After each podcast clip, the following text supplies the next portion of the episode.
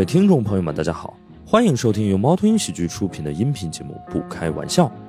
想要加入听友群，可以关注公众号“猫头鹰喜剧”，回复“听友群”，小助手会把你拉进群聊。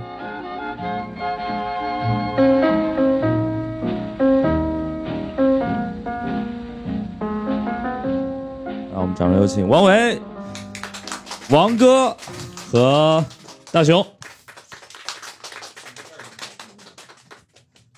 我今天愣了一下，才想到怎么介绍舒恒，是吧？来，舒恒还是跟大家打个招呼吧。嗨，大家好，呃，我是舒恒，呃，孙舒恒，但是我现在叫王哥了，都是都一样了，都一样了。反正 这个事情，这个故事说来很长。然后，哎，我很好奇，我先问一下，就因为那个舒恒上次是几月份来录了一期？就就就两个星期前吧，应该是。对，两个星期前。然后那个播出之后，对你这个生意有些好的影响吗？呃，有特别有特别大的影响。那个通过那个播客过来买买的，因为它都是搜索的嘛，对，它不是从推荐页点进去的。美团就以为我是刷单，然后我现在在极力的跟他解释，我这个不是刷单，是有一个播客节目。他是不是说没有见过这种形式的刷单？我说，我现在就头疼，我今天就在头疼这件事情。我今天就在处理这件事。你可以把这个这个呃。不开玩笑，推荐给美团客服。我就是把我把这个截图都给他了，把那个评论什么的，什么的，还有，嗯，真是气死我了。我以前在外面平台工作过，工作过，然后可能这种他那个刷单选项没有播客，他可能有微任务，对吧？但是第一次看到播客，他可能要新添加一个这个小宇宙任务。他也没想到有这么一个 有这么一个平台，竟然会给你这个 发广子，是吧？太扭曲了，真的是。可以，可以，可以。呃，欢迎，欢迎舒恒。然后那个汪伟老师也跟大家打个招呼吧。嗯，大家好，我是汪伟。然后我上一次来这个猫头鹰还是坐在台下那个角落里，对。然后就今天突然有机会坐到了台上，然后我觉得也是呃挺欣喜的。我觉得挺有这样的机会，好像我成长了一些，对吧？可能我今天坐这个台上，下次可以坐到那个。我们双向奔赴吧，双向奔赴，对，就是主要是我们堕落的比较厉害。没有，汪汪老师很厉害的一个美食大 V，然后也是一个餐饮的从业者，算是对吧？对，就是那个基本上那个整科技狠活，可能就是我这样的一个本业本业，而且我那个之前的业务就是专门做食品工业化的，就是啊，就是把人类的食品饲料化。就是这个，就是记住这张脸。还还好，我们不开玩笑，是一档不露脸的节目。对对对，就是所以是不是就是整个食品行业的发展，就是想要把呃呃美食变成像喂猪一样来给人吃？差不多是这样，是这感觉是吧？呃，根据那个平台的那个逻辑来说的话，就是这个样子。为什么现在外卖不好吃？就是因为 按照他们那个十五分钟出一餐，这个就就不可能。他不是说十五分钟你就做这一单啊，是啪来十单，你这十五分钟都要做完。哦，你说怎么能做好吃？我就问问你们，你们怎么有办法做好吃？你问问汪维就行了。怎么能把它做好吃？你直接开五个炒菜机是可以做好吃的。直接做五五个炒菜机，炒菜炒菜机它既能够低成本也能够做。然后是或者是你有一些，比如说你卤肉饭，你提前预制好，然后你你一人来了打一勺给他就行了。你知道什么叫好吃吗？最起码它是一个正常的、自然出来的一个东西吧。这你卤肉饭也是自然出来的，它不一定一定要拿预制菜料理包来做，它就是自然的。就是比如说你的卤味，其实也是提前两个小时做好的，到了中午给人拎一块，对吗？不是说我刚刚卤好那两八小时做好，那还不如提前两小时。我万万没想到，我们这个主题，我们嘉宾还没有介绍完，然后大家已经开始吵了。对，然后那个对汪伟也是从业者。呃，大雄老师大家都非常熟了，对，对我是一个这个食品的重度使用者啊，也看得出来，是，就是呃，我我其实想今天呃想聊一些，比如说高科技的或者新科技的一些东西，但是我我我们今天好像刚才大家聊了一个上来就很很碰撞的一个东西，就是这个这个界限在哪儿？就是比如说像这种加工啊，或者是呃预先准备的这种预制的这个这个界限在哪儿？预先准备的，对。就比如说现在很多饭店，呃，因为汪伟可能知道，就是都是这种预制菜了嘛。嗯，可以这么说吧。比如说我们现在去一些餐厅吃饭，就是像什么那种是不是番茄牛肉等等之类，它都是中央厨房出来这种料理包还是怎么样？嗯，就看看大家消费的层次。一般来说是最贵的和最这话有点危险。最贵的和最便宜的不是 哦。然后，然后中档，特别是商场里的很多是。OK。然后包括哪怕大家吃的是烤肉，或者是哪怕大家吃的是火锅，你好像是摆好了，然后它烫的生的那种东西，然后其实那个那种其实是预制菜。你我们专业叫做三 R，然后 ready to cook 的一种，然后你只要烫一下，你比如说我们吃的那个黄那个牛毛肚，对吧？哦、就是烫的黄喉，黄喉。然后这种呢，它都是水发的，它提前在工厂里水发好了，然后给你包好了，嗯、然后你再给你一开，然后就烫。如果从广义范畴来说的话，这些其实都是预制菜。哦，嗯，然后包括麦当劳，咱吃的麦当劳，然后如果是最健康的，对吧？牛肉饼，对吧？它没有任何添加的，它就是牛肉压成了饼冻起来了。其实从概念上来讲，这其实也是预制菜。OK，然后它只要 ready to cook，然后就行了。然后可能还有一种，嗯，那种如果可能大家觉得说，哎，这东西怎么热一下就吃了？那那是另外叫 ready to heat，就是热一下就可以了。哦，然后热一下可以了。还有一种就是可能我们吃的火腿肠，那其实也是预制菜，那是 ready to eat，然后拆开包装就可以吃了。哦，就这三 R 是吧？这个对最后一个听懂了啊。呃，拆拆拆开包装的就直接吃了。然后其实这个这个行已经在行业里应该算是相当普遍了，甚至可能年轻的朋友小时候都吃过，对吧？我理解一下，我翻译一下，就是直接能放嘴里的，直接能放微波炉的和直接能放锅里的。但是那那如果要是比如按照这个标准去看的话，就我们其实就从小就吃了很多的预制菜啊，就是肉夹馍肯定也是预制菜嘛，嗯、呃，它只不过就是不是工厂里做好的。这个这个一般来说，一般来说就是预制菜这个概念，它普遍是来是它是代指代为预包装食品。比如说你妈头天给你烧好的，这个是虽然母亲她预制了一些东西，也放到了也放到了饭盒里。对 对对，这个叫爱心菜。对对对，然后然后当然当然还有可能是说，然后妈妈她把这个东西放在了冷冻的里面，她放在了饭盒里冷冻起来，它其实从。技术和概念来讲，其实也是，但是只不过它不符合国家标准啊。OK 啊，就是能卖给一个普通消费者，这个才才得才能算预制菜，差不多。就是基本上它作为一个商品在流通，然后已经它在受国家的监管，然后它获得了 SC 的这些认证，然后、哦、然后然后这才才才基本上才算是我们大家普遍概念上的预制菜。明白。然后其他的可能就是一个一些预制行为，对吧？提前烧好了红烧肉，然后等着人过来，这其实不能算预制菜。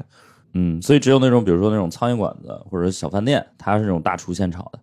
嗯，对对对对，基基本上是，就是就是可可能就是基本上你看着他在那炒，然后猛特别脏、特别油，然后猛火在那弄，然后那那种基本上是不是预制菜？特别是炒类的，炒类特别带蔬菜的那种，因为蔬菜普遍来说，嗯、呃，它它的它的那个介质啊，然后你能看得出来，然后但大部分来说都不是，只有少量的什么菠菜啊。然后什么什么有一种青菜，还有那个毛豆，它是比较能够预制和冷冻的。还有就是你要说那种特别高端的是吗？对，还有高端的，对对。当然，当然不一定啊。这很多高端的，其实比如说我去吃一千五以上的那一个人的餐厅，我也吃到过预制菜。啊，这个你能吃出来吗？我能吃出来，你我能吃出来，就是就是就是大部分吃不出来，但是有些东西它太明显了，哦、就是就是实在是那个，比如说口水鸡没有化冻，不是能能。能举个例子吗？嗯，我举个最普遍的例子吧，就是如果大家去吃，呃，最普遍的例子，比如大家去吃婚宴，然后他可能那时候他可能会上一个什么佛跳墙，我认为那个佛跳墙百分之一百是预制菜，哦、就是木蛋，然后而且而且其实佛跳墙也不便宜，它通过什么高汤去熬啊或者怎么样，而挺稠的，喝起来很鲜，然后什么佛跳墙，然后这种东西，然后还有就是什么那个那个叫。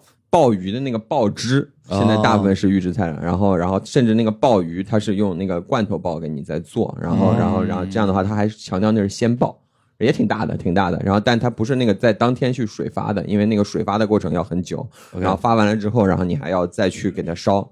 然后大部分公司其实可能收，对对对，它可能你你要提前定，你要找他定。你一般定的，他不会给你预制。哦、嗯，他会他会讲点道理。我我觉得。呃，还有一个就是什么呢？就是大家去吃日料，所有的那些冷菜都是预制菜。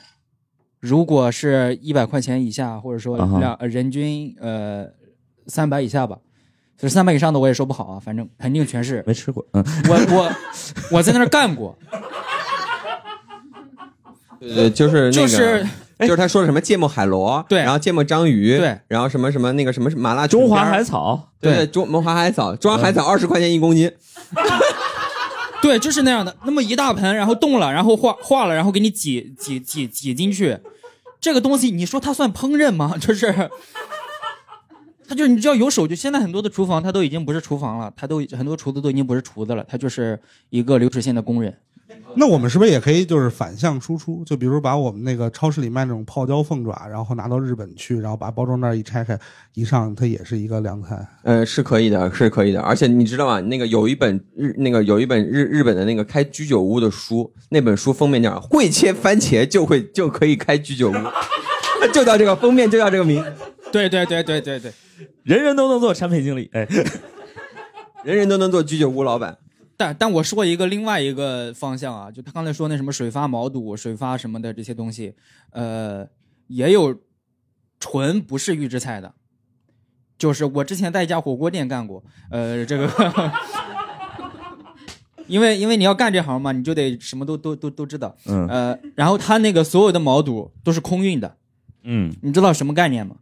空运它就不可能给你切好了之后空过来，是一整个毛肚，就从牛胃里摘下来就给你空运过来。哦，就是你知道那个，你们吃的是很开心，是新鲜，是怎么着，是是是原始啊。你知道那里面有多少的，就是我们有一个洗那个东西的同事，他说老王的血和泪，对哦，老王的血和泪。自己自己每天在化粪池工作，就是那种感觉。就是席琳那里面的没有消化完的那些东西，你知道那个东西有多痛苦吗？哦，这个这种餐厅我也去吃过。那个在那个那个成都附近有一个叫镇，叫向阳镇，那边有个叫向阳牛市的一个地方，那是成、那个应该是成都附近最大的一个杀杀牛的一个市场。然后那边的吃毛肚特别好，就是那种该刚刚摘下来的。然后我记得好像六十还是四十一斤。然后反正你随吃多少切多少，吃多少切多少。然后那个我我我反正也也坦白的告诉大家，我个人认为没有用那个木瓜梅腌过的那个毛肚嫩。就是就是 没有那么嫩，没有那么嫩，它比较比它，因为它比较原生态，它刚刚弄出来或者怎么样，它它比较比较筋道。那感觉好像就是大家都一直特别追求原生态这件，还有什么生抠鹅肠之类的。对，但是碰上这种的，我一般就不吃了。我觉得不太人道主义，我觉得哦，对那个洗毛肚的那个人太不友好了。就是你看着你都恶心，你都不用真的去干，你就看着你就，你都不能从他身边走，你知道吗？就是。就可能多年之后，你一见到他就都还会想起来。对对对对，我以为舒恒这个共情的是那个是动物那个鹅，我没想到共情的是洗毛肚的人。可以可以可以，这这这是真正的人道主义，对对，以人为本，还是预制菜挺好的，预制菜挺好。我呃，因为我们之前有跟就是某一家就是著名连锁的企业就做过一个合作，对，就是他们就是。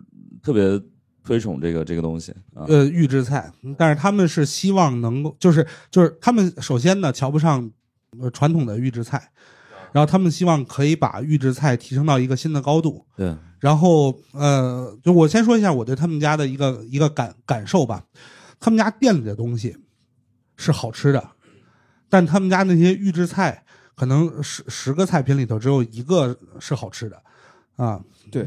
我大概猜到是哪个公司，嗯，就比如他们做的那个预制的狮子头，我我就就我后来就感觉好像预制菜也得分品类，就有一些菜它就是容易做的好吃一些预制的，对对对，因为他们做到他们在做一个业务是这样的，就是他们把这个菜啊就直接挂到网上去卖，就是你直接买到家，然后呃在这个火上加热，嗯，然后就可以吃到一个。他们认为和饭店差不多的一个一个口味，对，因为他们在饭店你点了个菜，他也是直接拿一酒精炉在这加热。哦，对，而且他特别照顾那些就是现在打工的白领，因为很多白领家里连锅都没有，所以他那个那他那个是锡纸铝铝箔铝锅的铝箔的铝箔的，对，铝锅，它有锅，你知道吗？你只要有火就行。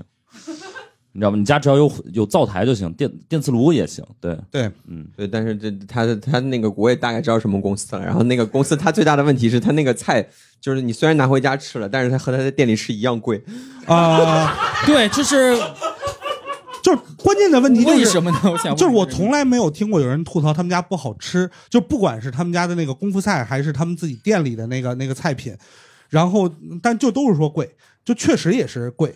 对对，就是就是你不看价吃，嗯，都不错。然后你一问价，就疯了啊！哎，但是对他他以前有个水盆羊肉，对吧？你在西安工作过，那那水那份水盆羊肉七十块，还没有在西安吃的肉一半多啊。OK，我我其实很好奇，比如汪维还有说，你们作为从业者，就是你们觉得，比如说预制菜是一个好的事儿吗？或者说是一个合理的东西吗？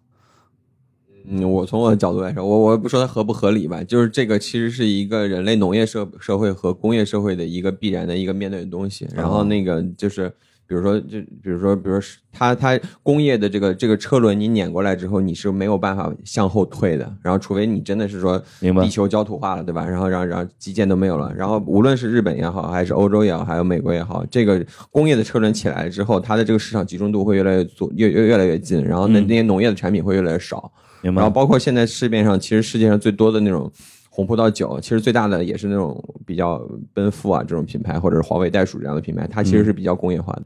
然后，然后这个是不可逆的。我我不我不评判这件事情是说是不是好的，因为你你你在工业的这个过程中，你的这些农业的一些审美，然后一些农业的这种呃这种这种柔弱的这种剧场感的东西，它会丢掉，对吧？它在电视的面前也会丢掉，对吧？就这些东西会丢掉。然后呢？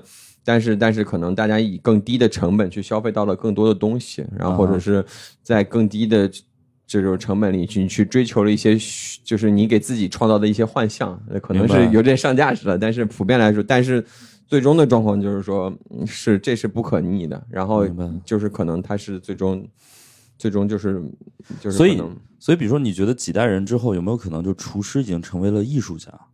嗯，我我我认为是，我认为厨师可能，我现在就认为厨师是艺术家，就是就是因为因为就是说，呃，当你的就是基本的生活诉求已经可以完全脱离厨师就可以搞定的话，那我觉得厨师就已经升华成了艺术家，对吧？就是你你去吃一顿厨师做出来的菜，就相当是一个沉浸式，对，看一个沉浸式的展，就是类似于这种感觉，对不对？嗯，我认为厨师可能会大大他他会大量的会就是这个工作岗位会变少很多，然后然后他可能他可能就是可能他会回归家庭，然后他可能在家里做一些菜，也许以后就厨艺就有点像以前的那种琴棋书画，就是他更像他可能就成了一个陶冶情操的这种东西，但是会会有一些就比如嗯呃定制化的服务嘛，嗯就是就是因为这个我就是也没有遇到，嗯。就是就是我去你家里给你做。啊，或者是我依旧是就就是我依旧是去这个饭馆，嗯，但是这道菜怎么做，咱俩商量着来，就像理发师一样。那哥们你来干了，哎，好像我我觉得就是说厨师这个，如果是餐饮这个行业，跟比如说呃美发这种还不太一样，就那种是比如说客户你可以提很多主动的一些要求，但是好像餐饮很多大家这个从业者 ego 还都挺高的，就是你只能说免辣，但是他还不一定听你的。鸳鸯是最后的妥协，所以哎，这个比如说汪伟，你或者你们也可以说说，就是是不是餐饮行业，就是大家觉得哎，我还是要起到一个主动作用，就是厨师。嗯，就是我我反正个人经历啊，就是你特别是那些小的馆子，它的 ego 没有这么强的那种店啊。然后那个那个，你哪怕我之前吃回锅肉，因为他们很多店是青椒的，我一定要求他必须用蒜苗啊啊，对吧？我要求说你给我放蒜苗，他说行啊，你给我放蒜苗，你给我加五块钱。就跟那个发型师是一样的嘛，然后就是说，然后然后然后你给我做什么东西，然后怎么样，按照你的想法做。然后比如说他他可能他一开始麻婆豆腐说我们就是看那可能是个猪肉对吧？我一定要求拿牛肉做，我认为这牛肉是最正宗的，或者要求一半牛肉一半猪肉。嗯，你只要给钱就行。就是牛肉。嗯，其实现在大部分店有一半牛肉一半猪肉，我觉可能他那种表表达会更好。嗯嗯，然后其实大部分店现在不加肉的。我知道，汉堡也是。其实如果汉堡是纯牛肉的话，其实也。不好吃，嗯，偏偏偏了偏了，因为因为我我我我曾经就是干了呃呃一件事情，我觉得就像是我拿着这个吴彦祖照片去那个理发店，然后让人给我变成这个样子，就是我因为我自己收了好多老菜谱，但是我有有一些东西我的动手能力很有限。嗯，然后我就拿着一个菜谱，然后去到了我们家附近的一个饭馆，然后问人家厨师能不能按照这个菜谱给我做，然后就是钱让他说，然后他同意了，我特别开心。对，但我感觉好像就是一般的饭馆，他们可能都会明确的拒绝我。对，一般一般那种特别，如果他是以预制菜为主的话，他可能做不了，对吧？他没还没那个锅，对吧？他可能这是一个。对，这说说明我们家后面那个饭馆，它不是预制菜。对对对，开心。然后我们没有这个料理包啊，这料里边这工厂说得加钱，对啊，要五吨起订，可以，还得为你单开一条生产线，然后 做这么一个，嗯，对吧？然后，然后另外就是可能他那店，你那店生意没那么好，或者说你在非繁繁忙时段去的，然后他在下午准备的，我觉得他可能是这样子，也有可能。OK，然后还有一种可能是说，他帮你做出来之后，你也不知道这个东西是不是那个老菜，毕竟你也没有吃过原来的那个菜。是。呃，我我爸妈他们在就是吃这种预制菜上面特别的，就是超前。就我第一次知道这种东西已经发展到这个地步了，是从他们那边了解到的。嗯，他就是他们给你买了一份麦当劳，不是不是是是他们他们有时候喜欢自驾游，然后他们就会带一些这种东西出去，然后自己北京烤鸭车上有冰箱什么的啊。然后他就是呃，我一开始只知道有那种自热米饭啊什么之类的，然后他们就后来有那种袋儿装的预制菜，然后他们后来就是我爸是怎么给我形容这个东西呢？这不就是高级方便面吗？哦，很有道理，很有道理。对，然后我觉得，嗯，是这样的。对，就我感觉它好像本质上跟方便面没有什么区别，它都是就是一个，就你就是人类的饲料，人类的饲料，快速的、方便的饲料，对吧？然后咱给那个动，咱给家我家我家的小狗狗，对吧？你开个罐头，对吧？然后我妈也给我开这罐头，开了个，上升到哲学了，我的天哪！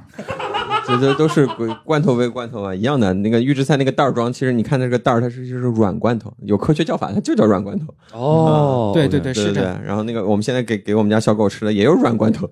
嗯，软罐头是不是就是妙鲜包的那种包？对，那就是软罐头，铝箔的，那就是铝箔软罐头，对吧？就是对很多的，就是我所以我说全家和普通和一些外卖饭馆的区别就是，全家就是把这个东西给你，然后外卖它没那么贵。啊，对。外外卖饭馆，它多了一道工序，就把这个东西拆开，然后放里面给你，就是 它就是多了这么一道工序，拆开，然后。我们之前有一次在深圳出差，不是跟石老师，就是原来做互联网的时候，然后去一个酒吧，然后我们一个同事是不能喝酒的，然后他就说，就那就要一杯橙汁儿，然后那个服务员就特别的不会做人，就是他把一个汇源果汁当着我们的面倒到了那个杯子里，然后卖我们五十元一杯。我们说，如果是五十元一杯的话，你应该去后边给我们倒。对 对对，人的心理是这样子，当他的他的呈现其实和他的那个最终的样子是不一样的。我以前去那种那个很一个什么店里，然后我就要叫了杯可乐，因为我看，当然了，是因为我看可乐最便宜，我到点了可乐。然后呢，他他很他也是给你倒的，他他很认真的给你上面放了一片柠檬和一片叶子，然后再放了放满了冰和吸管，这就至少值三十。对，是这个是这个是，对对，他他是值了嘛，对吧？他还虽然还是那罐可当着我面倒出来的可乐，对对对对对。然后他还有一些那个叫叫叫语言加成，他会告诉你说，你知道吗？可口可乐公司钦定最高级的最好喝的可口可乐是先往它里面倒一点一半的可乐，然后往里放冰。然后再把剩下的一半的可乐倒下去。哎，这个就是泡茶里头，就是有一些绿茶也是要这么泡的，啊。然后我当时就觉得这瓶可乐太值了，值了。这个可乐我可以，我可以，可以，可以讲好几次。我觉得加上加上这句话的话，这杯可乐至少值八十。嗯，对对对。但是比如说，如果是预制菜或者是这种料理包，呃，或者罐头，大家就会有一个刻板印象，就是比如说里面一定加了很多。乱七八糟的东西啊，防腐剂啊，化学添加剂等等之类，会不会有这种问题？嗯，看菜，看菜，看菜，看菜，就是一般来说，特别是，呃，先看保存方式。一般来说，零下十八度的，它加了没那么多，很少，基本上，因为它主要靠冻。对对，它靠它负十八度在那儿冻，然后甚至有一些就是可能就是，呃，我甚至见过零下七十度的那种，然后你然后这是这是存菜吗？嗯，对，它的它的那样那样的复原感会特别好，只有高级的菜才会这样子，就是零下七十度，因为因为金枪鱼什么的，对对，金枪鱼啊，还有一些比如说那个那个用液态去冻的小龙虾。然后它的复原度会好很多。液氮。液啊，对液氮冻的小龙虾，对对，还有液氮冻的牛蛙，然后这样子，然后然后这样，他们他们基本上不需要，因为只要冷冻就行了，而且用用我们以前老板话说，防腐剂也要钱。然后，然后还有，然后常温的话，基本上有那种罐头，就是我们常见那种密封的铁罐的罐头。然后那种其实也不太用添加，也不太用添加，因为它高温高压里面已经完全给它煮死了，煮死了，给它煮烂了，然后它也不太需要添加。然后还有一些可能是我们常见的，比如火腿肠那种是添加比较多的。然后因为因为肉类它它那个需要那个比较多的抑制剂。还有就是说那个有些，比如有些香肠，然后有些香肠，然后呢它不添加。这个这个添加剂它不好吃然后对不好吃，就是就就是好吃就是添加剂那个味儿，对吧？嗯，不是添加剂那个味儿，它添加剂会带来的口感。哦然后比如说比如说什么 Q 弹对 Q 弹弹脆，然后呢，它比如说本来可能是添加百分之一百肉才能达到这个的，对然后呢，现在我只添加百分之七十肉，再添加百分之二十带豆蛋白，然后我再添加一个就 Q 弹，你照样很 Q 弹，啊，对吧？Q 弹素对吧？然后这种东西 Q 弹素，啊，对，弹力素或者叫什么，反正就是这东西。弹力我要是直接吃 Q 弹素会怎样？嗯，会原地蹦起来。然后还有就是，比如说那个肯德基也会经常用的，比如说它是增加保水性的，这是这是最常见的那个那个那个添加剂了，就是那个呃磷酸盐。然后呢，比如说我们那个经经常会说什么鸡胸肉怎么这么柴呀，不好吃啊。然后呢，你我们通过添加这个这个盐水，这是一种最最好的方法。然后或者说不用盐水，我直接用那个呃磷酸盐或者复合磷酸磷酸盐去给它添加了之后再滚揉，在滚揉箱里滚揉一下，然后它的它会吃进去很多水，哦，然后第一，我一一块鸡肉，然后比如说我买来一百克，对啊，我出去可能是一百二十克，因为它它它它吸收了更多水。第二，大家吃的时候也会觉得，哎，好像很嫩，对吧？然后很嫩，然后这块鸡肉怎么这么多汁？然后啊、呃对不起，那可能是有一定的添加剂的作用，它有已经改良的一些效果。我觉得这跟我们脱口秀也很像，对吧？本来这个演员就写了十分钟段子，通过互动，然后他可以表演十五分钟，观众还觉得哎，这个体验感很好。对对沉浸式表演。哎，我我有一个问题，就是有什么国家允许的食品添加剂是，就是你作为一个从业者认为我们需要小心一点的？这个可以说吗？我我反而是想说，是不是只要它是经过，比如国家认证的，或者说符合国标的，那这个东西你只要不是天天吃、顿顿吃、一次吃很多，就是相对比较安全的。其实如果符合国标的话，你天天吃、顿顿吃，其实也没事儿，真的吗？真的你天天吃火腿肠也问题不大，也也就是不健康的。就是就是就是食食就就是不均衡。就是它你你长胖的这个给你带来风险比添加剂带来风险高。哎，那那我就是有一个小的问题，就是我难道不是因为吃了添加剂才变胖的吗？我觉得不是，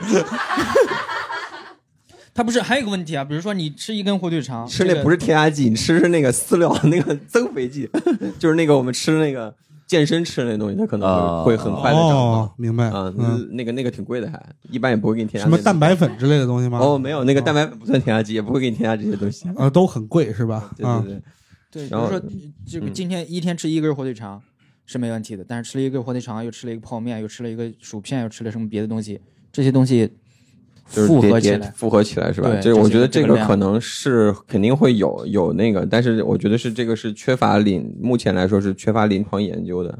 嗯，然后，然后，当然，我也不太建议大家吃这么多的这个添加剂。然后，以前那个知乎有有句话叫做“那个撇开剂量谈毒性都是耍流氓嘛”，对吧？嗯然后，但是、啊但是可能你剂量过，对对，如果你说天天吃、顿顿吃、月月吃，然后我觉得可能肯定会对大家有一些不好的影响。但是具体是什么不好的影响，目前目前也没有什么研究在在就是说直至直直指这个原因，明白就是它不它可能是多重原因，因为你你经常吃泡面，说明你经常熬夜，对这个太复杂了。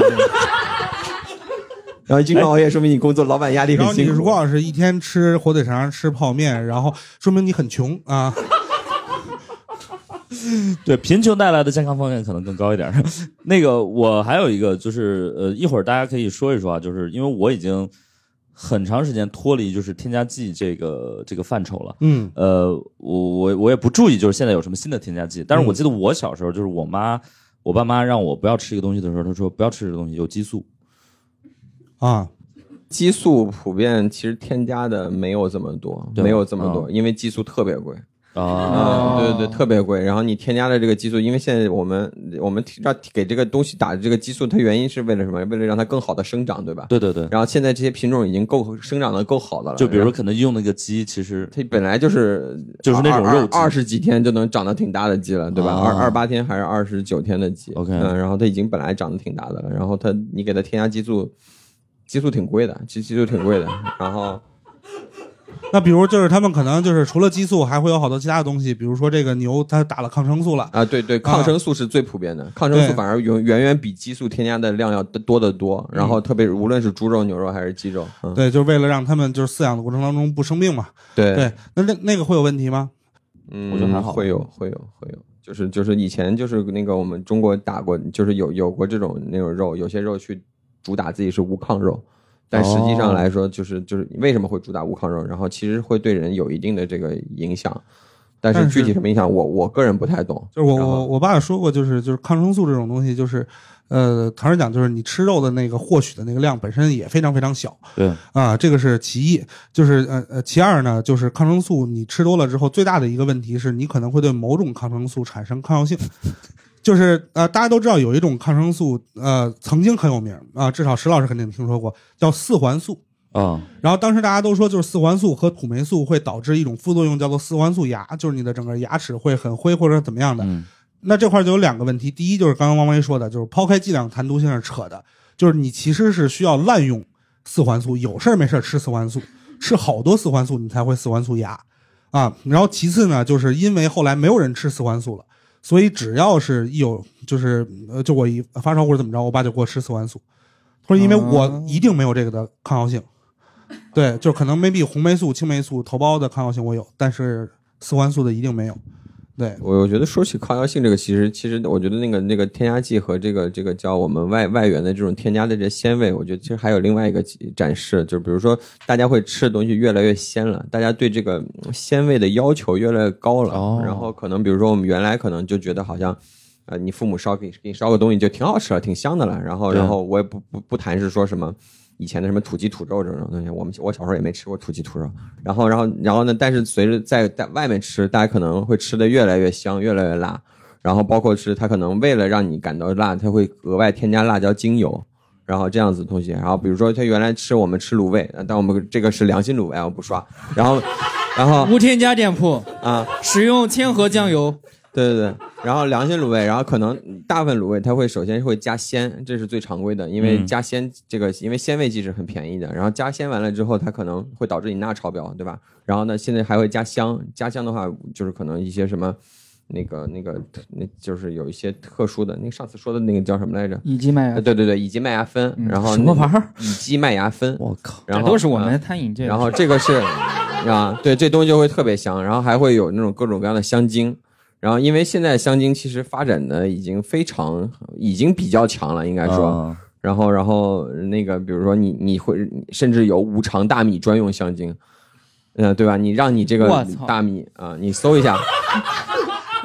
啊，就是让你这个普通大米吃起来更香，然后吃起来更像像那个，五常大米，呃，对对，更更更认为你是认为特别香，有米香啊。但是但是很多人他一辈子就比如像就是我我吃过很多印着五常大米的这个米，但是我到现在都不认为我真的吃过五常大米。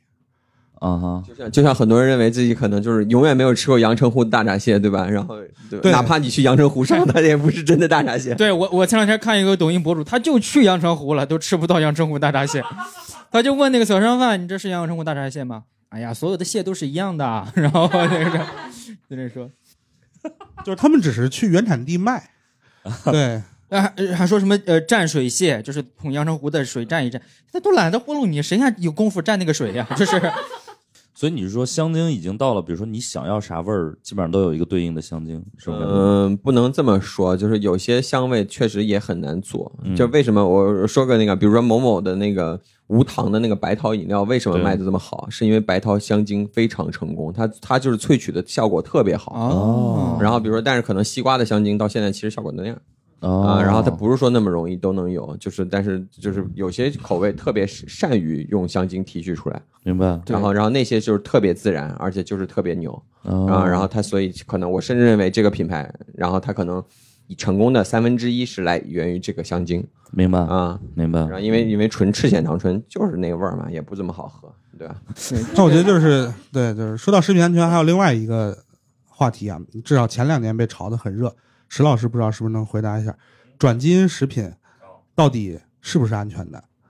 我从生物学的角度来说，应该是没什么太大的问题。这个我不知道，但是我觉得这个话题容易 掉粉儿。哦，那我们就那我们就换一个话题吧。但、啊但是我觉得没关系，就是一我一会儿我们可以再聊聊味精或者其他的那些就提鲜的，因为我觉得这个东西还是值得一聊。嗯呃，转基因是这样的，转基因是呃，因为科学的角度永远都是说没有绝对的 yes 或者 no 嗯。啊，就是你问一个科学家，他如果从科学角度说你愿意嫁给我吗，他也只能说。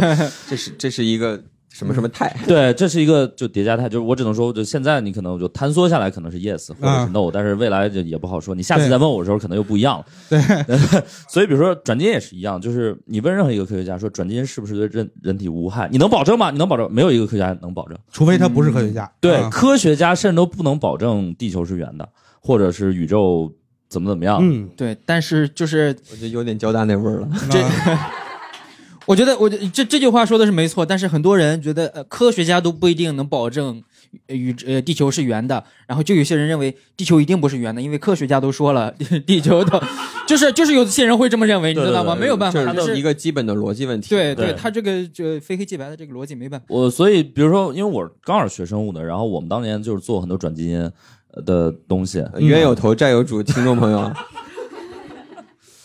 不是我我们当时做的很浅，就不金盆洗手了。呃呃，就是我们先说，从以现有的证据来看，嗯。就是呃，转基因食品不会给你增加额外的健康风险，嗯，就是这是我们能保证的。比如说，呃，它给你带来的所有健康风险是你吃非转基因食品一样会带来的。嗯。啊，就是转基因食品更便宜，对。但是转基因食品给你的其他的地方就是呃，一便宜你就吃的更多，你的风险增加，你 也并不会一便宜就吃的更多吧？然后你的风险变高了。就可以省下来喝酒，风险变高了。对，就是就可以省下来钱，然后男人有钱就变坏啊。其实我一般我很少跟就是身边的朋友聊这个话题，就是有几个话题我们是不不太愿意聊的，就是比如信仰啊，然后转基因啊，就中医啊。但是我们这个中医已经聊过了啊，万万没想到今天我们我们什么时候聊信仰啊？这个真的不能聊啊。但是我觉得像这个舒恒就坚持不添加，这也算一种信仰的。呃，也不是了，但是比如说从你内心，你真的觉得就是因为你至少要加酱油嘛，呃你真的觉得酱油就是一个可以接受的添加的东西。就你真的或者你真的相信那个酱油，他告诉你没添加，他后面有没有可能偷偷添加了？那这不是国家标准吗？那国家标准，我们从科学的角度来讲说，他偷偷给你添加了一勺味精，你也没不知道。呃呃，因为从我的角度来说，我因为我是学生物的嘛，就是从我们的角度来说，添加剂就是盐就是最早的这个啊对对对对对对吧？是这么回事儿。我我感觉舒恒就是他可以接受到他小时候的这个添加剂，对对对，我十岁以后再发明出来的我就不接受。这个其实也，这其实也不是说就是什么别的东西，就非要有这个信仰，就是为了差异化嘛。哦，这是一种市场无添加是一种市场策略。哦，哦现在都要无添加，无添加，海克斯科技约狠活，都说这个东西，那你就做不添加，大家就会呃，哦，这家店可能什么是吧？这是一种市场策略。下单嘛。就又或者就是无添加，其实不是舒恒的信仰，是舒恒相信有一些人信仰无添加。哦，对，反正你无添加总会比吃有添加的好一点吧？但是就是比如像就是假如我是一个就是我就是一个消费者，我会想要去试一试无添加的东西的原因是，就是它如果无添加能做的跟有添加一个味儿，那我认为它技术是好的。那个反，我觉得其实因为因为我做博主也也这么有有很长时间，其实大部分的那个观念都是为了炒，都是为了炒。对对对然后呢，你你正着说也挣钱，反着说也挣钱，只要你们两方面都是都有人信我，对吧？然后然后对吧？有人信信我，我可以靠炒也来挣钱。你来骂我，我也能挣到钱。然后然后你只要有流量，我就能挣到钱。我觉得可能也有这方面的一些原因。啊大家喜欢听转基因不好，OK，我就说转基因不好。大家喜欢听转基因好，我就再开一个号，或者或者他到最后就是就是要观点赢两次。对他就是要观点明确的找差异化嘛。就比如像我之前看一个特别荒谬的东西，就是叫什么呃几个番茄那个公司，反正就是说几个博士，然后为了就是寻找这个童年的番茄的味道，就是那种小时候有籽儿的，然后一大一大坨籽儿的那种番茄，然后又也不跟哪儿种，然后那番茄巨贵。对，但是我我我其实常年就是是被有机蔬菜迫害的。嗯，对，因为就是我爸妈他们就是在北京的郊区租了一个小院儿一亩地，然后他们自己种，他们是不允许我买菜的。然后他们那个小院里种出来的所有的蔬菜全都是就是所谓没有农药，对，对，然后也没有化肥，啊，巨难吃。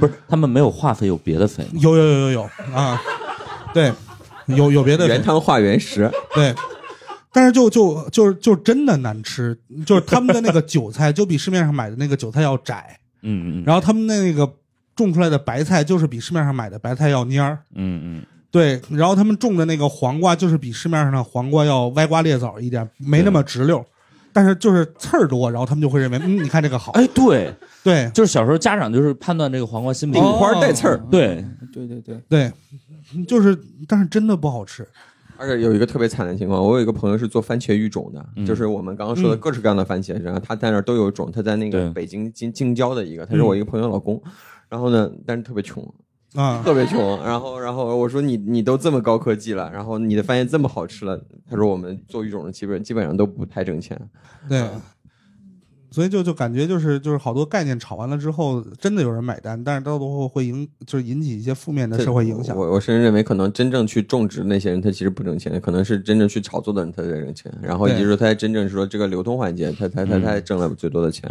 嗯然后我们曾经还做过一个就是小小的生意，就做了一个春节，是我当时的那个领导，他家是内蒙人，然后我们就是卖那个羊排的礼品，然后我们是没有羊排的，就是我们就是直接卖那个礼品卡，然后就是有谁下单了之后，我们就是让他老家的人现圈羊，或者现跟就是老乡买，嗯对，但他就生产了就一批的那个包装盒，对，然后就这么着卖，然后就号称是什么什么骑的什么什么有机羊肉，然后吃什么长大的或者这那的，对，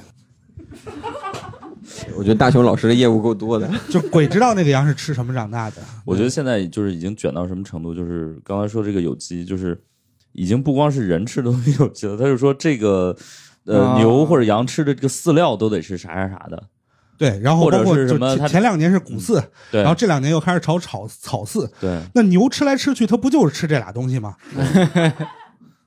不是汪维说也有别的，没有没有，就是就是还是谷饲草饲为主，还有有有混合的，比如说有有有种说法叫谷饲一百八十天，然后就是说你先吃草饲，他从小吃草饲，然后草饲完了之后你再谷饲，然后呢这样的话，哦你你怎么去判断这个肉谷饲草饲？我给也给大家简单说一下，就是你看那个脂肪，牛的脂肪是偏黄的，然后那基本是草饲的，哦然后呢，那个肉比较偏，那个脂肪是偏白的，那基本是谷饲的。然后为什么要吃它？大大家会吃草草饲的话，它会有一种草的腥味儿，然后它会普遍来说会觉得那个牛肉会腥。然后让谷饲的话，第一能让那牛长得更肥一点儿，然后但一直都谷饲呢，其实挺贵的。然后因为它一直都在跟粮人抢粮食，对吧？然后呢，其实那个比较贵。然后呢，所以是先让先吃草饲，然后草饲长大，然后呢再给你谷饲一百八十天，然后你那个那个牛再代谢掉一点儿，然后的话它又长肥了，然后它普遍是这是一种既经济呃又实在的一种、一种一种养殖办法。你你你们那个牛肉有啥讲究吗？呃，我其实一直想问，就是牛肉那种什么所谓和牛或者什么，是不是一种智商税？不是不是吗？真的好吃，真的好吃，啊，嗯它是那种带选择，就就我们叫雪花牛肉，现在都叫什么和牛，我们以前都叫，我们以前干厨的时候就叫雪花牛肉。其实主要是品种制胜，主要是品种制胜。啊哈啊哈然后它那种品种就是特别容易，就是那个就是就是那个肌肉，它会就就脂肪和肉，就是肌肉之间它会就分布的特别自然，特别均匀，形成大理石花纹。然后就我我们这个专业叫大理石花纹。然后然后然后它能够被评级 M 级 M 级 M 级。然后呢，你说它呃真正的就是说它是不是特别符你的符合你的口味？我嗯我觉得这个就是见仁见智了。但是普遍来说的话，它的那个油脂啊，还有它的那个口感会更柔软，然后它会更，因为它油脂多，它会更香。然后它因为对它它吃起来更嫩，然后呢，但是吃多了也受不了，就是吃因为它太油，比较油，比较偏油。嗯嗯，嗯，所以它为什么一般都是烤？因为它能让一些油出来，然后它的可能整个就是脂肪细胞的结构还在那块儿。所以同样是一头牛，有的卖那么贵，有的卖那么便宜，这合理吗？也合理。嗯，我觉得其实，我觉得其实是这样子，就是牛它其实牛的成本其实主要取决于是说它养殖成本。然后呢，其实因为大部分的肉牛，就是无论是南美还是北美还是乌拉圭什么的，这种其实大部分的其实都是以都是品种都是差不多的。嗯，然后然后可就是我们排除这些什么和牛这样的讲法。然后呢，它其实是因为有些是草饲，因为人家比如说阿根廷那边就是有有无有很大的一个叫潘帕斯草原，对吧？你随便你你去弄牧草然后来吃。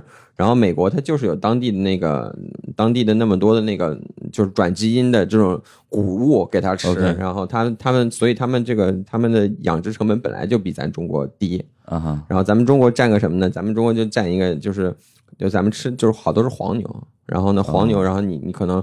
黄牛你宰了之后，它特别新鲜，不是潮汕牛肉锅，它在那个僵直之前，然后你就可能下锅了，也挺也很好吃，它占一个新鲜。嗯嗯，差不多是这样。我以为中国占个消费者多呢。咱们中国消费牛肉其实很少，不多，就是平均销量来说，然后不太多。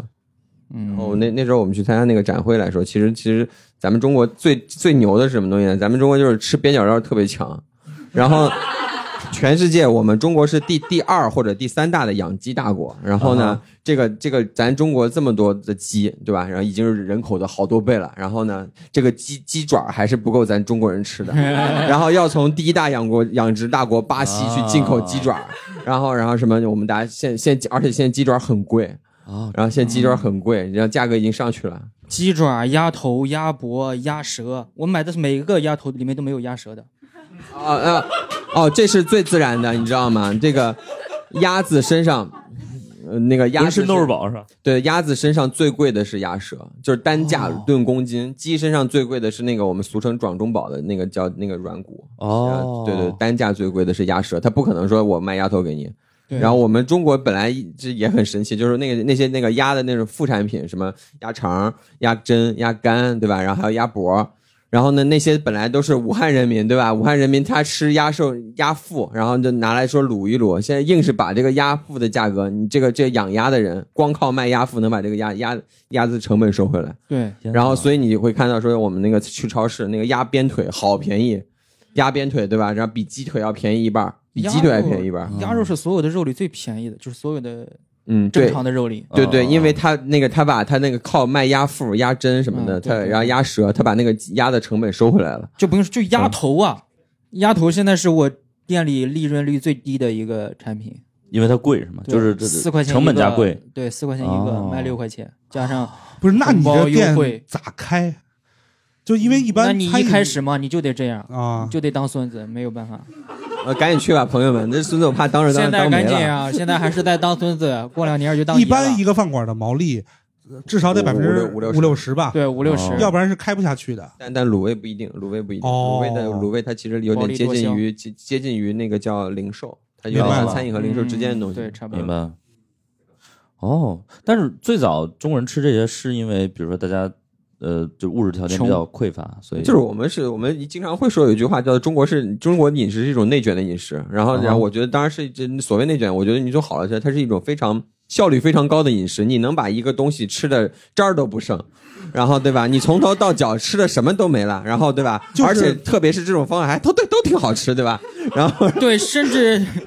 现在有店是专门吃猪的骨髓的，你想想，它都是在那么一个硬盒子里，它都要把它敲碎了，然后把里面的东西吸出来。就是就是，或者这么说吧，环保还是中国。就是他在穷的基础之上，在不添加任何成本的情况下，他希望能够靠自己的主观能动性，再让这个东西变得特别好吃。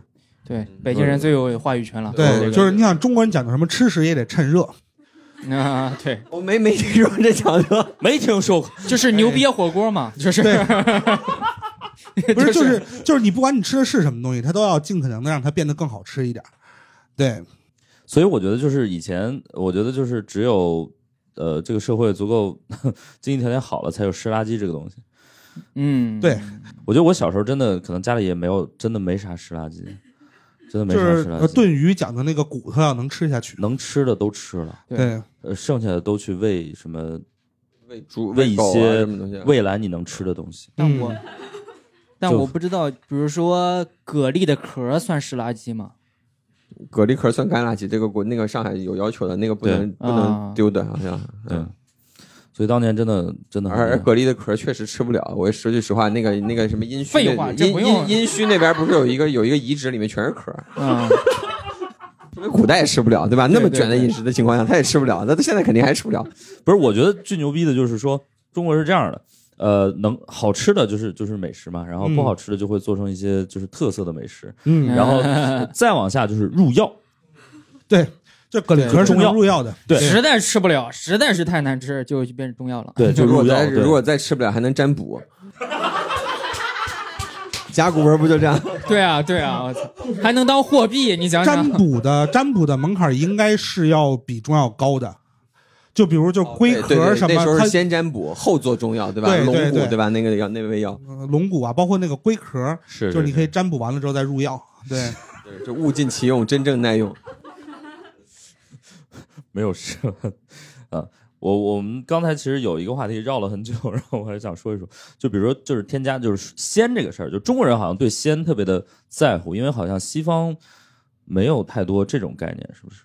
就鲜这个概念其实鲜这个概念应该是最近一百两百年才出现的一个才全出现的吗？全人类才出现的一个概念，哦然后让或者把正式把鲜列位列入为第五位，OK。第五位酸在那甜苦辣之之前只有外鲁菜才是有戏。对对对，大大家可能就是认为这东西好吃，但是他他可能知道那个好吃，然后那个传说中什么，我听说的，反正都市传说说，因为山东菜往里面扔海肠粉，对吧？然后海肠粉、海胆粉，嗯，然后但是但是我我往里，但是我用了海肠粉，没觉得变鲜了，因为古代人的味觉和现代人的味觉是不一样的。啊，现代人但是其实就是比如像就是中国菜，它到最后跟就是呃西餐审美特别大的一个区别，就是他对鲜的这个追求。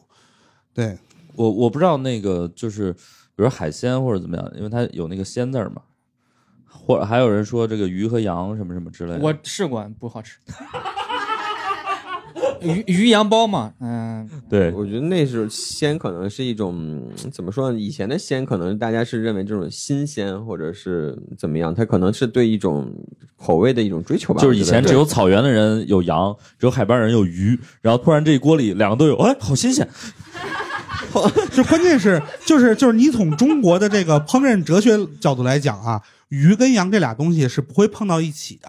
就因为中国就讲究就是有味使其出，无味使其入。啊，然后这俩都是有味儿的。对，这俩都是有味儿的，一个要处理膻，一个要处理腥，啊，所以两个都处理，然后再给他们凑在一起很麻烦，OK OK，明白嗯会打架这俩东西。明白。对，所以我们呃，所以就是比如说大家现在能记出来的那个鲜味儿，就是比如说鸡汤或者怎么样，就是类似于这种是嗯其实生食很多就是挺鲜的，哦，就是就是，而且每一个生食它的鲜味都不一样。比如说涮两秒的牛肉和三文鱼腩，它的鲜都是不一样的。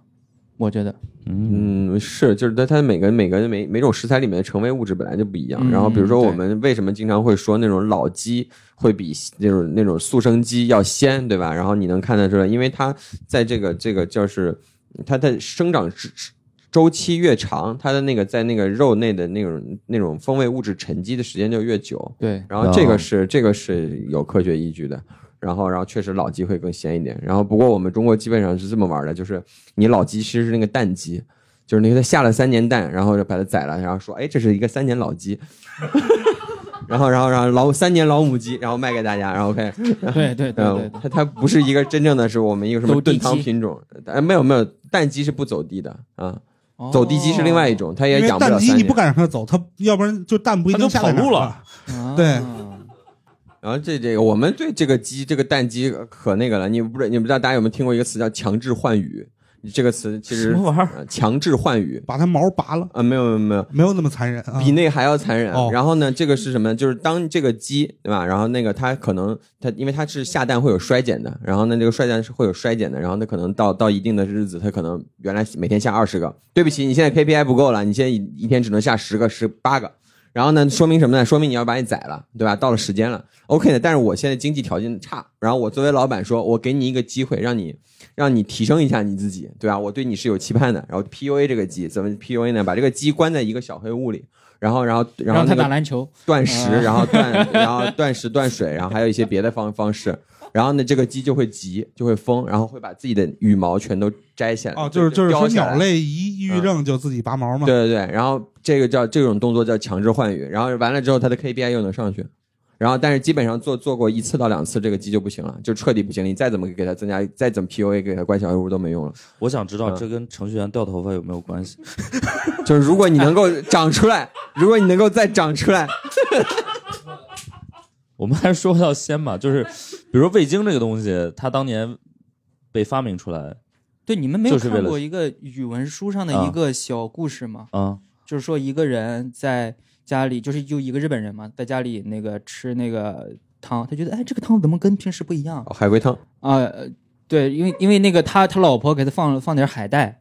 啊，他又让他就所有的材料里，他都都让他老婆去做了一碗有这个的和没这个的，有这个的和没这个最后发现是这个海带，然后他就从这个海带当中提取出了这个谷氨酸钠，嗯，就是味精嗯对对，纤维物质好像最早是这样的，但后来这个用海带提取太费劲了，对，然后那个人就是大家通过合成，然后和淀粉的一个什么什么技术，然后对，然后好像从玉米里也可以。就是淀玉米淀粉嘛，然后那个来来提提取，所以在淀那个现在那个味精这么便宜，对对对对，然后然后这样子，它诞生是这样诞生的。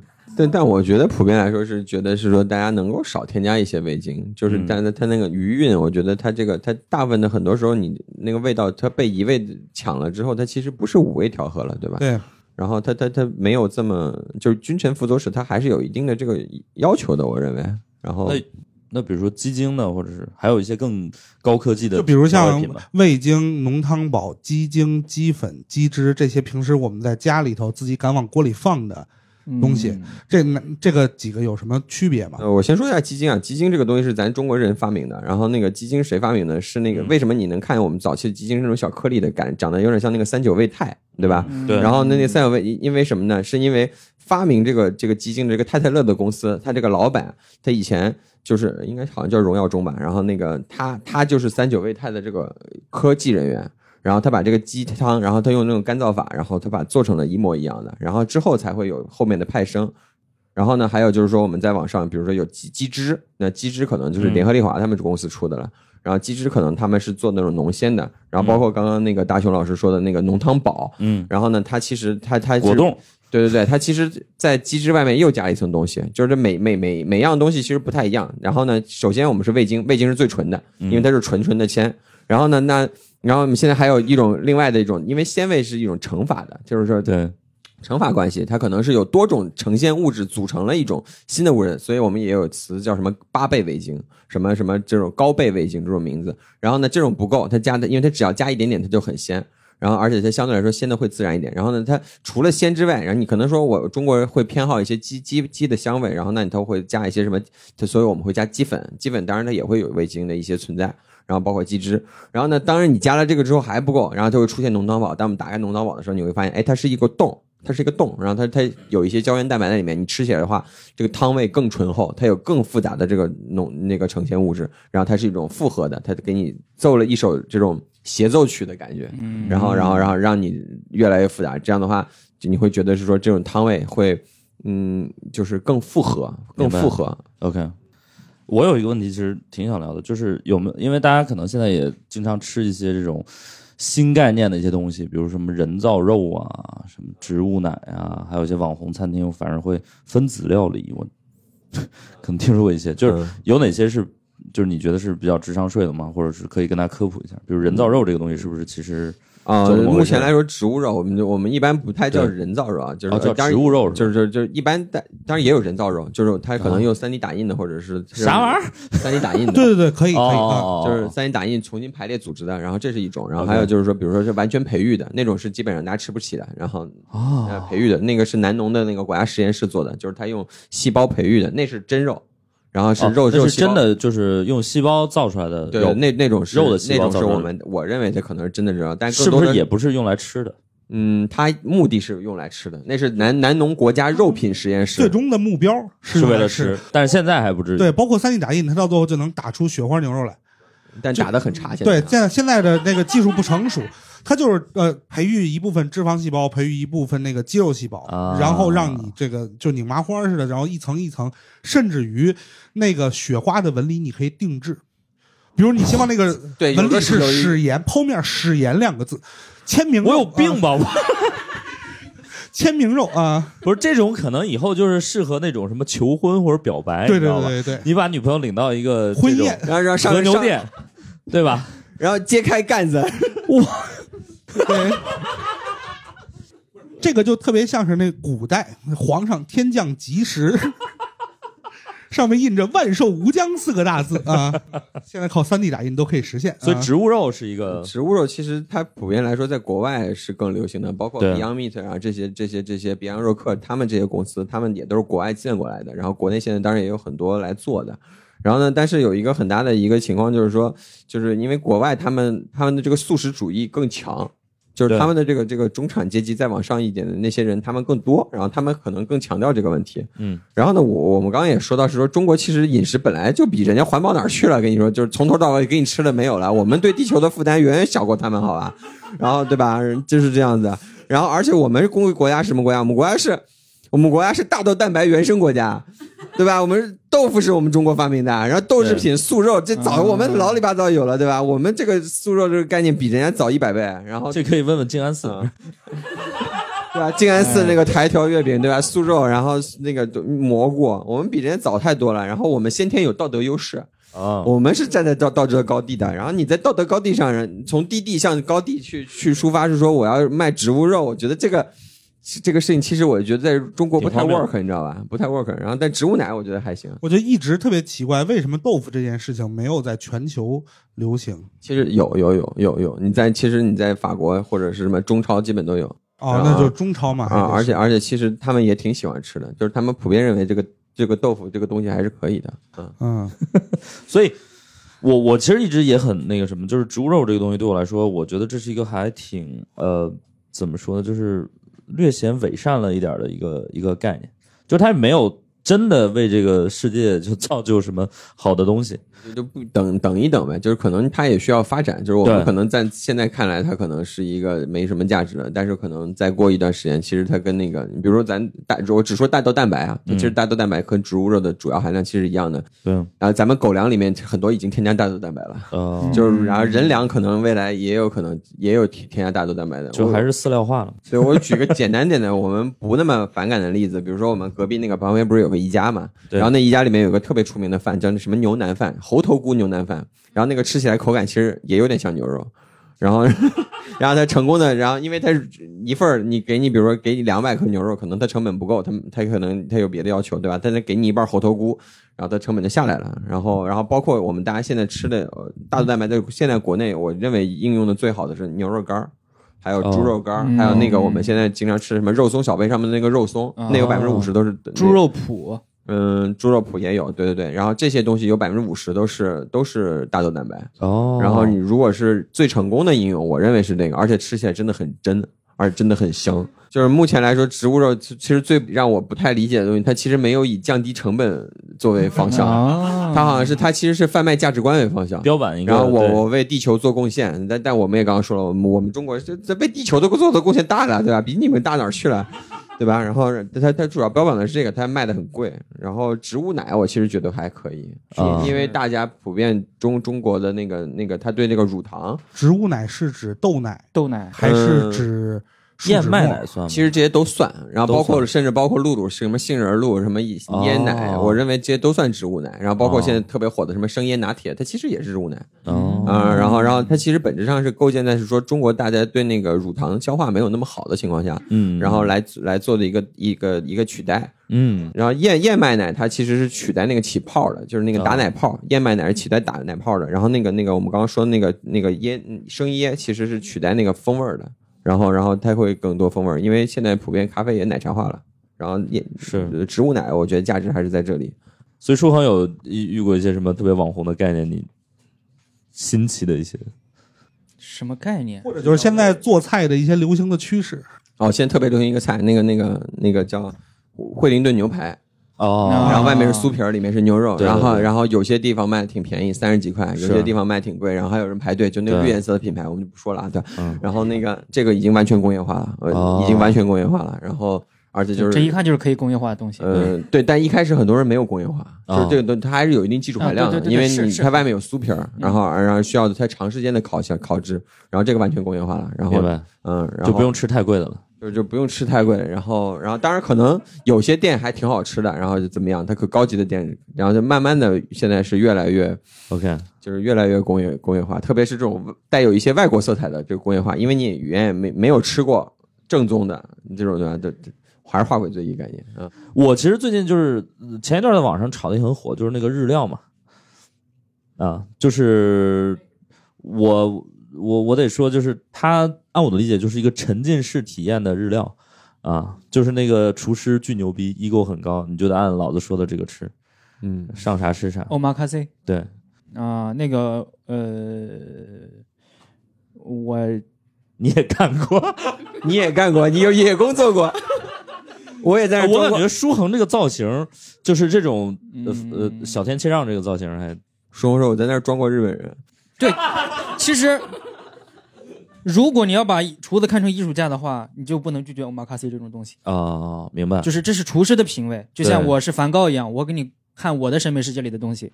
就像我是厨子，你相信我，我就给你做出一个我觉得好吃的东西对，我觉得我的审美里的东西，然后你就不要管是什么，你就吃就可以了。对，我就想开一个这样的店，哦，王哥卤味，我觉得已经是这样。，对，差不多，差不多。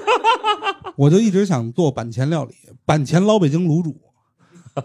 对，就是就是很合理，因为老北京卤煮本身就是板前料理。对，就所有东西都跟这块儿啊。对，但我觉得那种就是那种日料会不会就是它形式远大于内容？就汪伟，你有没有这个感觉？日料不就是这样吗？日料不就是 把中餐的技术降低，然后增强它的仪式感，其实其实就是日料嘛？其实我们刚刚就能能说嘛，其实餐餐饮好多其实有有一半的生意其实都是来自于仪式感的。然后你哪怕就刚刚我们说我们拆个料理包，你给它摆一摆，它就就卖就能多卖二十块钱，对对吧？其实这大部分其实也来自于仪式感。那个因为黑珍珠和那个米其林其实有一个隐藏的一个评分项，叫做桌边料理。啊，桌边料理，比如说比如说为什么我们那个新荣记那个北京有一家店它是三星的，因为那边有烤鸭，那烤鸭在旁边有桌边料理给你骗。对？这就是让就是当面骗你，对，当面骗骗烤鸭，对吧？对吧？然后，然后呢？这样的话就是当，面骗嘛，你会觉得好像这件事情特别特别，特别真诚。对那所所有的老北京卤煮都是这个样子的，对对对。当着你的面从锅里捞出来，啪啪啪切好了给你，这不就是呃，那不是那不是桌边儿那是哦你是台边你是灶边那是。啊所以我要做成板前的，它就是桌边了。嗯，也也不能行。然后呢，还有就是，比如说很多，就是说，比如说我们去，比如说巴黎有个餐厅叫银塔，它那个招招牌是血鸭，对吧？然后血鸭它能够当着你的面把那个鸭血给你给它拧出来，然后因为它那个烤，拧出来就它有一个设备是拧的，就转压榨出来，榨出来应该是说，就是一只鸭子放在那个上面，嗯、放在一个铁铁的、那个带毛吗？不带不带，就死的烤好的，哦然后它哦哦，烤好的呀。然后，然后他去，他就有一个东西去拧，去旋转它。然后啊，还有现在那个，比如说有些高端的餐厅，他说吃海螺，他他一定，他你说在在在里面烤火更大，对吧？他一定要在你桌边烤这个海螺，然后倒倒倒一点茅台，啊对对对，然后点个火，啊。凑一下，然后冒个烟儿，对吧？感受一下，然后呢，嗯你会觉得，哎，好像他这个这个厨师的这两分钟是完全属于你的，然后呢，你也愿意为他这两分钟多掏了，就是仪式。感是值钱的，要不然咱们装修这个剧场干嘛的？对吧也对，也对，也对。但是就是就是怀石料理这个东西，就真的要谨慎，就是在国内就别吃，真的什么时候去日本也尽量别吃，就是因为它就是基本上是纯仪式感，就是但是你跨文化的一些东西也不是靠那一顿饭就能解决掉的，对，嗯，对。然后其其实好多就是他们有些有些东西，比如说你去感受它那种文化，我觉得可以可以浅尝一下也行。就比如说你去，嗯比如说我们去去我去日本的时候，就就会去那个他的茶道博物馆，就那个千利休有一个博物馆，嗯，然后然后你去喝一它它那个特别苦的茶，嗯，然后然后你吃一个他特别苦特别甜的丸子，哦，你会然后然后我当时就明白为什么现在的那些日日式的和果子都这么甜啊，因为他要去冲那个去冲那个茶的那种苦。啊啊，然后去感受一下他所谓的一期一会，然后然后然后立刻就走了。呃，我不知道在座大家有吃过一些仪式感很强的饭吗？我我更喜欢那种，比如说欧洲他们很多的餐馆，法国也好，意大利这种地方，呃，他们会就是就就正常的吃饭嘛，吃完饭之后，厨师做完菜，厨师长做完菜，他会出来迎接食客的掌声。我觉得这种是合适的哦厨师和客人之间的关系。OK OK，如果没有掌声的话，就代表你做的不行嘛，或者怎么着的，或者哦，对。那我觉得吃完买单，我觉得就他是他 你别掌声，不是他是一桌一桌涨还是全场涨？他就像什么呢？他就像我再给你演一场戏，演完了之后，现在是我了，对，就跟那个是我了我那个我把自己走秀，吧？对对对走秀，然后最后那个设计出来给大家鞠个躬，啪就像话剧谢幕一样。啊，现在是我了，然后是我干的这件事是我干的，但是他出来，大家给他鼓，大家给他鼓个掌之后，他会送大家一些甜点或者什么之类的东西吗？也不会啊。啊也，不至于。也也不至于，哦就是那为什么不能夸赞呢？就是 可以，可以，可以，可以。我我还吃过一些传说中的什么分子料理，这个是不是就豆腐，嗯嗯分子料理，豆腐是简简直了，太分子料理了。嗯嗯嗯，对，把这个食物打碎了，做成另外一个样子，豆对浆啊，就是你看到一块豆腐，你能想象它是豆子做的吗？啊，就这种感觉啊。嗯，哎，说起这个话题，其实可能豆腐它拿到国外，它那个比如说你用氯化镁去对去去凝固它，它其实在国外是不是一个合合法的添加剂？我突然想到这个问题了。哦，真的吗？对，哦我在中超有，中超有。就可能如果要是谁把这个呃豆腐中超的豆腐举报了，然后整个华人社区跟他玩命。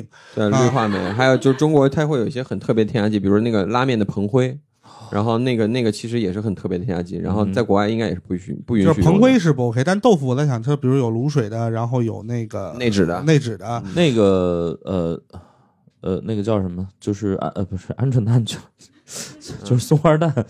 松花蛋那个好像好多皮蛋也不太允许，对不太允许。所以那个那个里边的添加剂也很危险，是吗？那个添加剂很特别，国外不认的，哦国外不就是认的。就是你看，就是到最后大家都说是呃无铅，啊，所以它里头可能会有一些重金属沉呃重金属沉积。还还有那个咱们以前中国那个油条，以前也是也是无铅，现在对。也常叫无铅无铝油条。嗯，无铝油无铝油条，以前是靠那个铝，而且那个我我后来因为我们做过这个项目，含铝的油条真的很好吃，然后特别脆，特别蓬，然后真的特别脆，特别蓬，天下绝品。然后但是其实吃多了老老年痴呆嘛，这个 但是就是就是你知道，就是就这种东西就很遗憾，就是你获得老年痴呆的方式有很多种，对。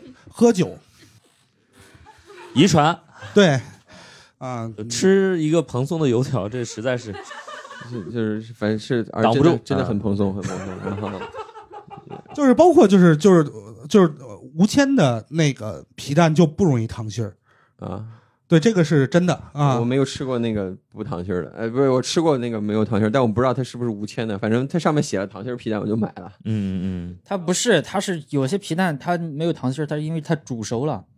啊哈哦，那个那个是另外一种，对那个是另外一种。哦，皮蛋还有这么多流派，我不太不太不太了解。但是皮蛋其实也是很多菜获得鲜味儿的那个来源，就比如什么上上汤汤娃娃菜，嗯，上汤娃娃菜，还有那个皮蛋瘦肉粥，明白。嗯，那你们嗯如果自己做这行，你们会有一些比如说经验吗？或者给大家建议吗？比如说一些可以避雷的东西，平时自己吃东西的话，就是有一类的这个餐厅可能是呃比较容易被大家忽略的，就是饭店的餐厅，呃。呃，酒店的餐厅呃，对，酒店的餐厅，就是其实就是，如果要是大家比如想往高了走一走，或者有一些商务宴请，或者说怎么样的，就是然后街面上贵的那些餐厅，你不好去分辨，你去找一些酒店本身品牌 OK 的酒店的餐厅，他们从食安上、从用料上，然后以及厨师的这种聘请上，相对来讲是有保证的。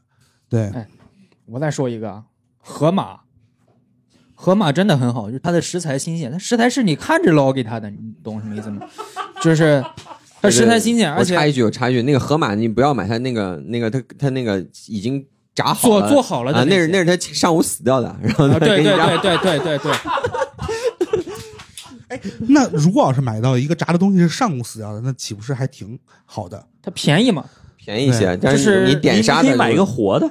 啊，点杀三十一斤，然后它死掉了，杀。对吧？点杀三十一斤，对吧？然就后我就要杀哪条啊，啊？对对对，鱼嘛，对吧？你点蒸，我就就就蒸这条，哇，然后让它是它死了，可能卖卖二十八一斤，对，啊就是呃，抛开金钱谈健康 都是耍流氓，明白明白明白明白。对，就是这样。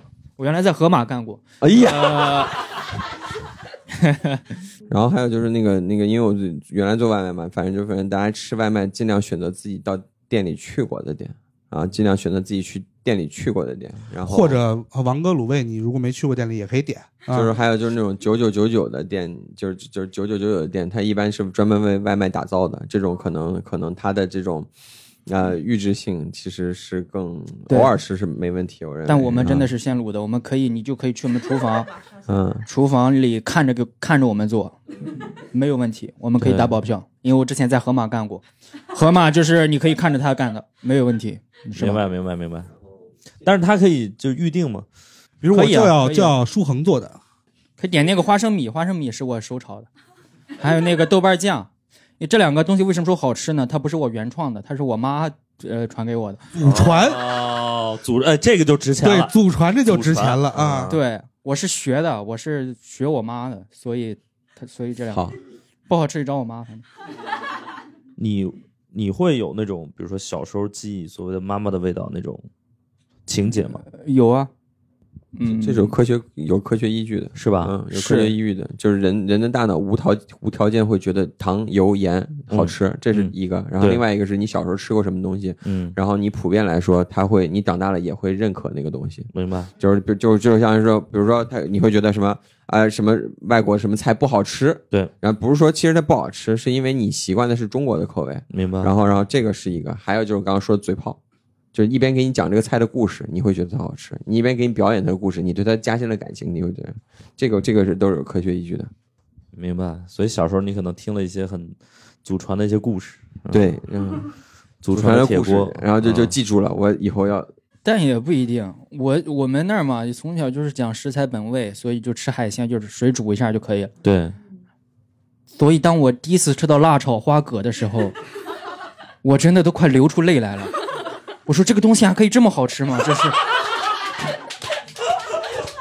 我十七岁还是十八岁，第一次吃到辣炒花蛤，我真的，我觉得现在舒恒都已经快流出口水了。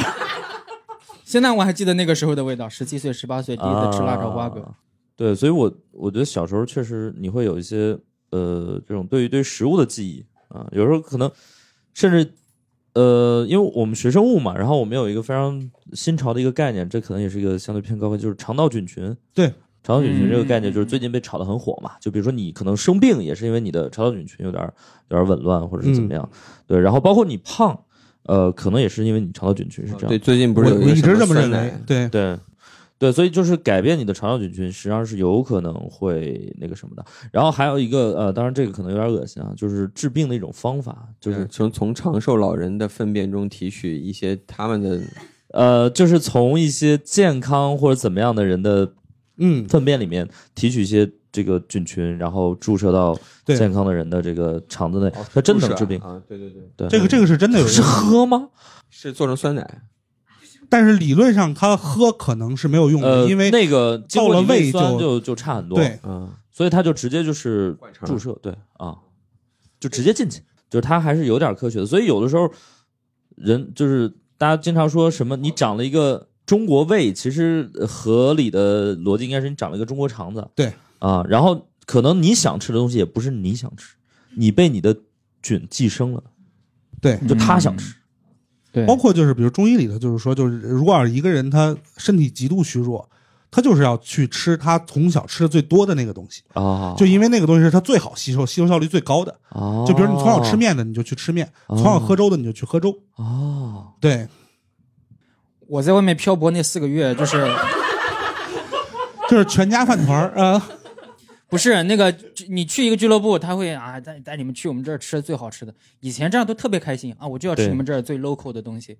现在我寻了一个月之后，我就想，谁要是带我去吃一个馒头咸菜大米粥，我就跪跪地上叫他娘，就是这种，就真的疯了那段时间，就是 嗯，对我其实也不太习惯。我们那时候去那个去南极是坐船的，然后那个他一共有来回有十五天的那个那个船期，然后那个大概，然后那个船其实一个挺贵的船，然后那个它上面是有那种高级厨师的，然后他每天不是说自他不开自助餐的，他是给你炒的，每天给你做，然后但是就是那个他那个。第一天都会觉得说啊，我今天选这个，明天选那个。他每天菜不一样，他是个德国的，还是有星儿的那种厨师，然后来做。然后到了第七天，然后所有的船，这个中国人都都想吃，都想吃那个卤煮。都没有都想吃粥，然后让他煮了粥，然后呢，我还带了榨菜，然后我们就那一群中国人在那分那个榨菜，就像就像大家传就是传艰苦时期，艰苦对时期传传传苹果。传苹果，然后你每人吃一口，你一口我一口，你一口我一口，然后最后还有一点点倒出来，然后因为实在是特别想吃。天呐，